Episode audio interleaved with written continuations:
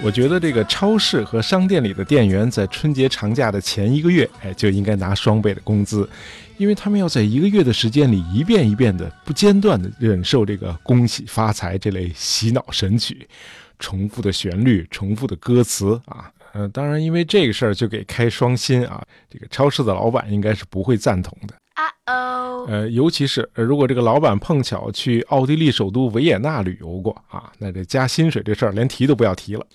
在这个维也纳酒店里的服务生，别说一个月了，一年到头几乎每天都是在圆舞曲《蓝色的多瑙河》的旋律里度过的。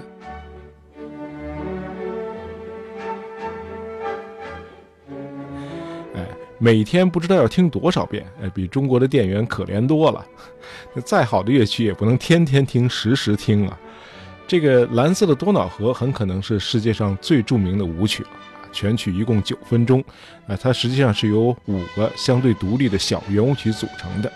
那么问世后不久呢，就被誉为奥地利的第二国歌，等于是个国家的符号，因此呢，才会一年四季不间断的在酒店大堂里播放。那么这部作品的作曲者就是号称圆舞曲之王的小约翰施特劳斯。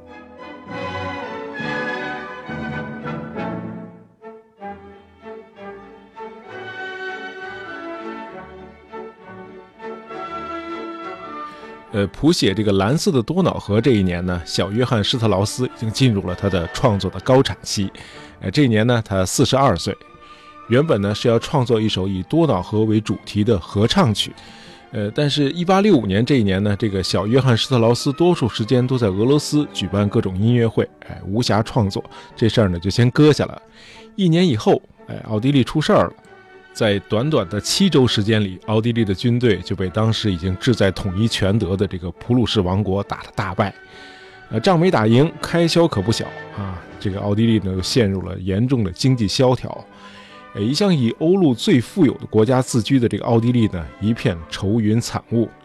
呃，于是很多人就提醒小约翰施特劳斯，呃，是不是创作一些旋律欢快的作品，提振一下民众低落的情绪？哎，这个小约翰施特劳斯呢，这才开始着手创作那个多瑙河主题，一写就写了两个版本，一个管弦乐版，一个合唱版。呃，作品是创作出来了，可是没有名字。这时候呢，他想起了奥地利一个犹太裔的这个诗人，他叫卡尔贝克。这位叫贝克的诗人呢，在他的两首诗作里都有 “and schönen blauen Donau” 这样的诗句。呃，翻译成中文呢，就是在美轮美奂的蓝色的多瑙河畔。于是，这部作品就有了“蓝色的多瑙河”这个标题。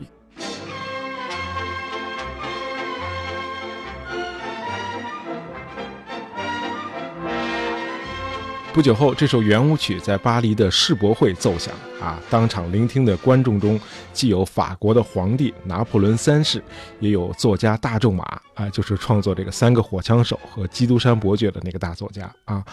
那么这场演出呢，获得了极大的成功。仅仅几个月以后，这首圆舞曲就传遍了世界各大城市，成为小约翰施特劳斯最重要的代表作品。呃，今天在央视每年都要直播的那个维也纳新年音乐会上，《蓝色的多瑙河》是个保留曲目。呃，要说明一下，这个多瑙河呢是欧洲第二大河，它自西向东一直流入黑海。那么流经维也纳的那个河段，据说从来也没有呈现过蓝色。有人观测过啊，一年中大概有一百多天会出现这个宝石绿的颜色。呃，随着季节的变换，也会呈黄色和棕色。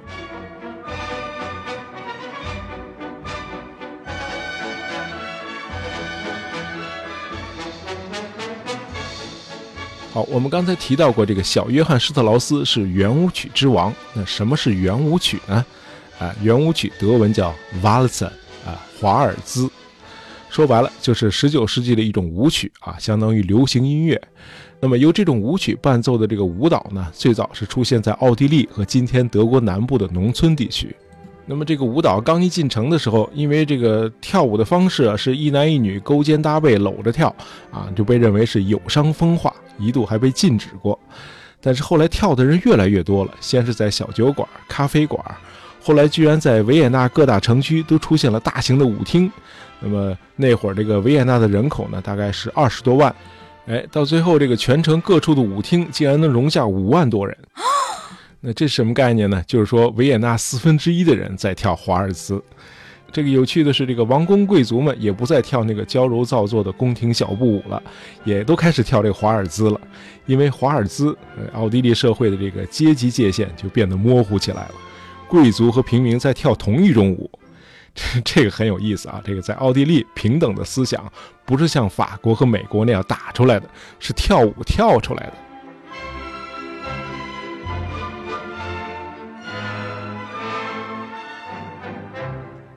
呃，刚才说了，这个圆舞曲之王呢是小约翰施特劳斯，哎，他是施特劳斯父子中的那个长子。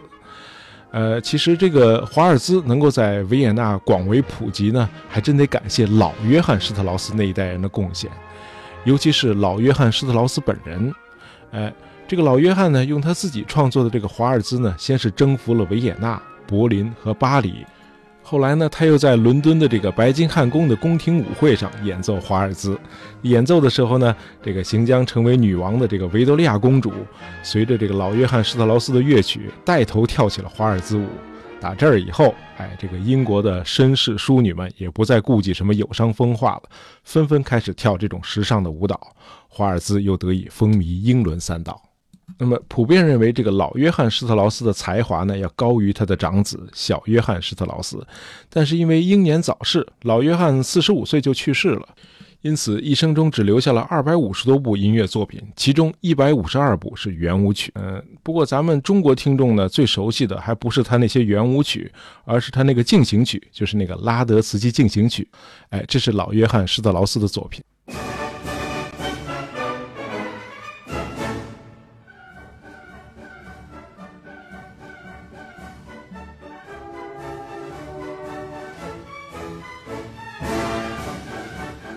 呃，和他爸爸正相反，这个小约翰施特劳斯呢比较长寿啊，光圆舞曲和波尔卡他就写了四百多部。呃，咱们熟悉的有这个蓝色的多瑙河啊，维也纳森林的故事，春之声圆舞曲，艺术家的生活，啊，皇帝圆舞曲，哎，这些都是小约翰施特劳斯的作品。另外，小约翰的两个弟弟也都是作曲家，二弟约瑟夫留下了二百八十三部作品，三弟爱德华也创作了二百部。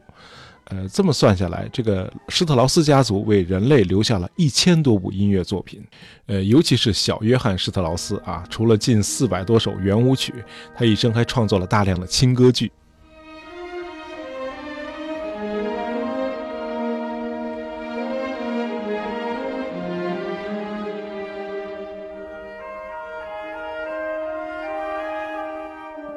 虽然作品的数量如此浩繁，但是这个施特劳斯家族呢，并不是一个和谐的音乐世家。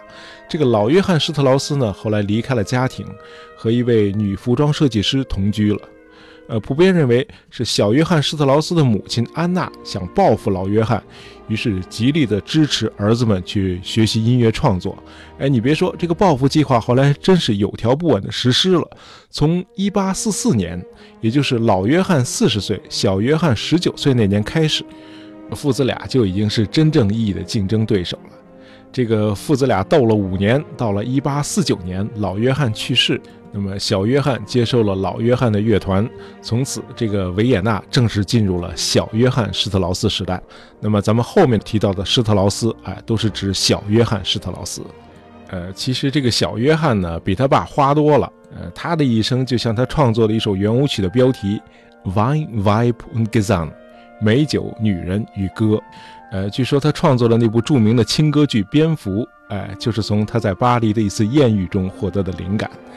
呃，施特劳斯的婚姻生活充满了坎坷。他一生共结过三次婚，第一段婚姻持续了十六年。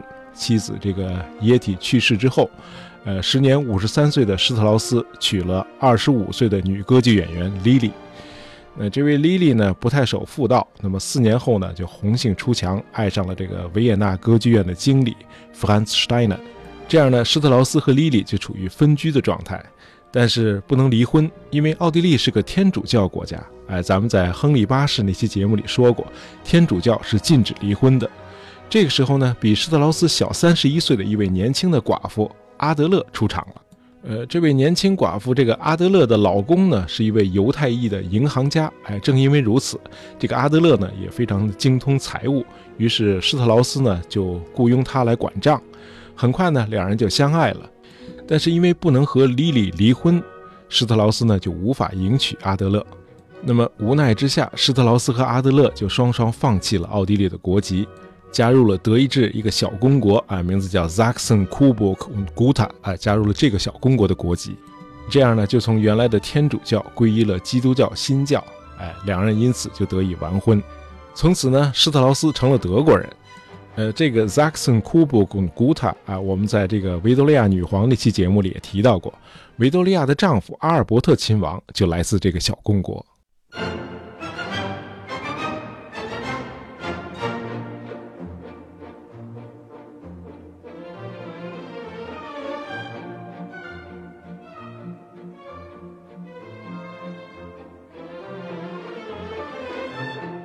那么，作为圆舞曲之王，施特劳斯呢，不仅仅是个取悦大众的流行乐作曲家。一八四八年的二月，法国发生了革命。那么，仅仅一个月以后，奥地利的首都维也纳也爆发了反抗军权独裁的革命。那么，施特劳斯呢，从内心深处同情和支持这次革命运动。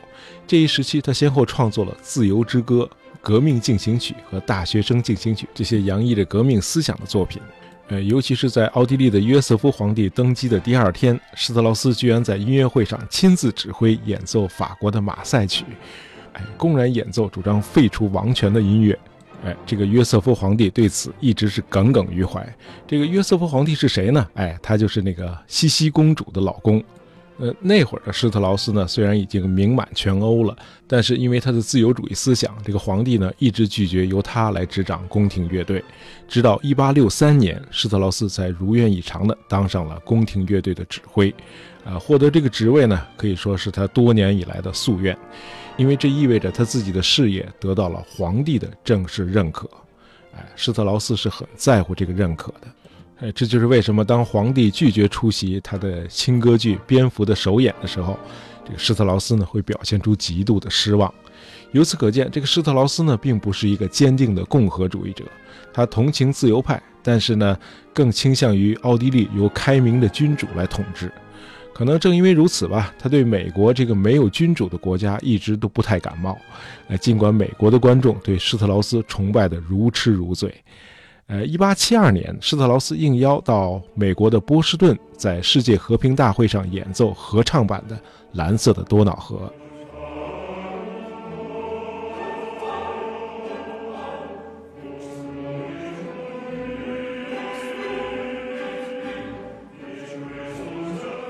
那么，参加这次演出的合唱演员人数竟然多达两万人，那么伴奏的乐器也有一千多件。